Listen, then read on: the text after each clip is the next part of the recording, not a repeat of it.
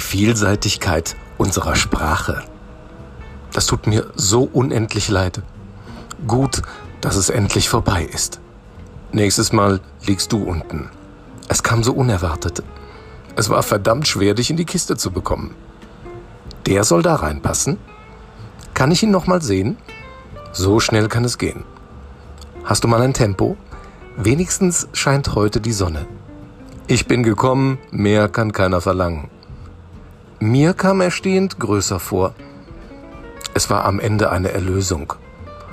Und jetzt ab in die Kiste. Sie lächelt.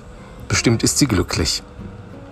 Wenn man solche Sätze sowohl bei einer Beerdigung als auch beim Sex benutzen kann, zeigt es doch, wie vielseitig und doppeldeutig unsere Sprache sein kann, oder?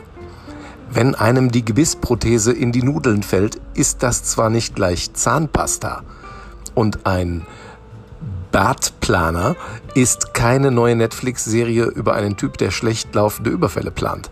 Sicher kennt ihr auch so schöne vermeintlich englische Worte wie Brathering oder Brathering, lecker zubereitet mit Bratkartoffelchen und so.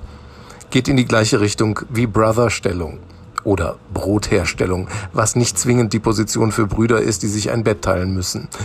Das ist das Schöne an der deutschen Sprache. Ein einziger Buchstabendreher kann ein ganzes Wort urinieren. Auch Haare wachsen lassen kann zwei völlig unterschiedliche Bedeutungen haben. Und je nach Tageszeit wechseln auch noch die Artikel. Tagsüber der Weizen, das Korn. Abends das Weizen, der Korn. Da soll noch mal einer durchblicken. In dem Sinne, jeder muss an etwas glauben. Ich glaube, es ist Zeit für eine Mischung.